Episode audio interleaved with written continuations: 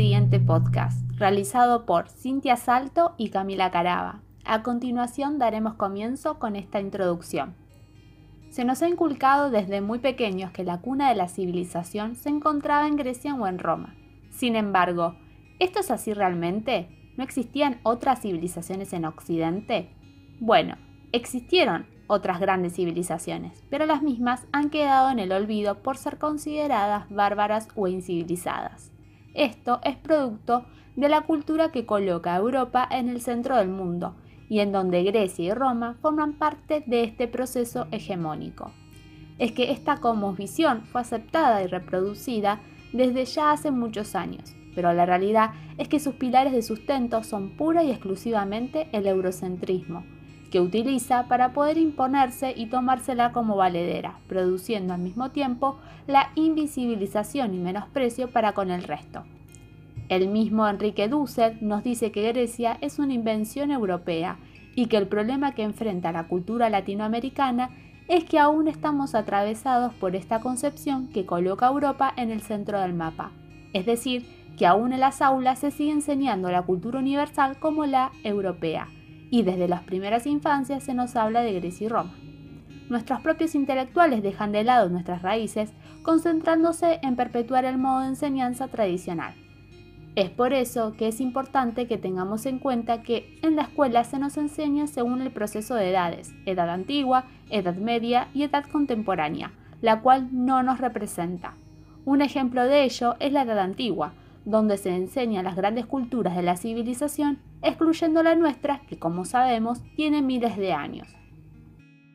Es por todo esto mencionado que hacemos hincapié en poder practicar una descolonización cultural, lo cual permitiría traer al centro de la escena aquella cultura hegemónica, en palabras de Gramsci, para poder resignificarla, dando lucha desde la cultura contrahegemónica. Proponemos dejar de ser vistos solamente como colonia, que comencemos a repensar nuestra cultura, dignificarla y enseñarla en todos los niveles. A continuación les proponemos el siguiente mito. ¿Cuántos de ustedes ya lo conocen? Como una distinción particular existe una adaptación muy conocida del siguiente mito a través de la película Percy Jackson y el ladrón del rayo. Hace ya mucho tiempo vivía en Agros un rey llamado Acrisio, que deseaba con locura tener un hijo varón. Fue a consultar el oráculo de Delfos para ver si tendría un heredero. Este le dijo que tendría un nieto, pero que lo mataría.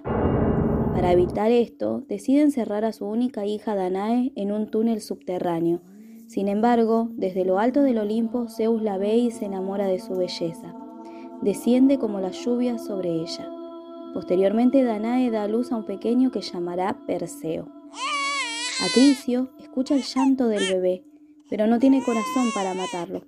Decide construir una barca y enviarlos a ambos encerrados a alta mar para que los dioses se encarguen de ellos. La barca llega a una isla donde Dictis, un pescador con linaje real, los cobija.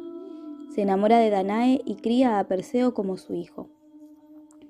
Dictis tenía un hermano, rey de Serifos, quien se enamora locamente de Danae y decide poseerla, pero para hacerlo debe alejar a Perseo de su lado, quien ya era todo un hombre. Le pone como misión conseguir la cabeza de una gorgona. Las gorgonas son tres hermanas, monstruos espantosos. Dos de ellas inmortales, tienen la cabeza cubierta de serpientes, enormes alas doradas que le permiten volar y sus manos son de bronce. Poseen rasgos femeninos y masculinos, largos colmillos de jabalí y aullan de una manera tan espantosa que paraliza a cualquiera que las oye. Con su mirada convierten en piedra a quien la mira a los ojos. Perseo, por ser hijo de Zeus, cuenta con la ayuda de los dioses. Él debe ir tras la gorgona que llaman Medusa, pues es la única inmortal, pero primero debe saber dónde se esconden. Para conseguirlo debe atravesar una serie de etapas. La primera consiste en ir a ver a las grallas, que son también seres monstruosos. Son tres jóvenes con piel de anciana, con un solo ojo y un solo diente. Si descubren a alguien con su ojo, lo devoran inmediatamente con su diente. Tienen la habilidad para intercambiárselo constantemente, con lo cual siempre están al acecho. Perseo debe buscar el momento justo para quitárselo. En esa fracción de segundo, entre que el ojo pasa de una hermana a la otra, Perseo logra arrebatárselo junto con el diente. Las grallas, desesperadas, prometen darle lo que sea para que se los devuelva. Así, Perseo consigue la ubicación de las ninfas, otras tres hermanas que a diferencia de las anteriores son muy amables y le brindan el paradeo de las gorgonas inmediatamente. Además, le dan una serie de objetos mágicos que lo ayudarán en su misión. Las sandalias de Hermes que le permiten volar a gran velocidad, el casco de Hades que lo hace invisible y una alforja para colocar allí la cabeza de Medusa.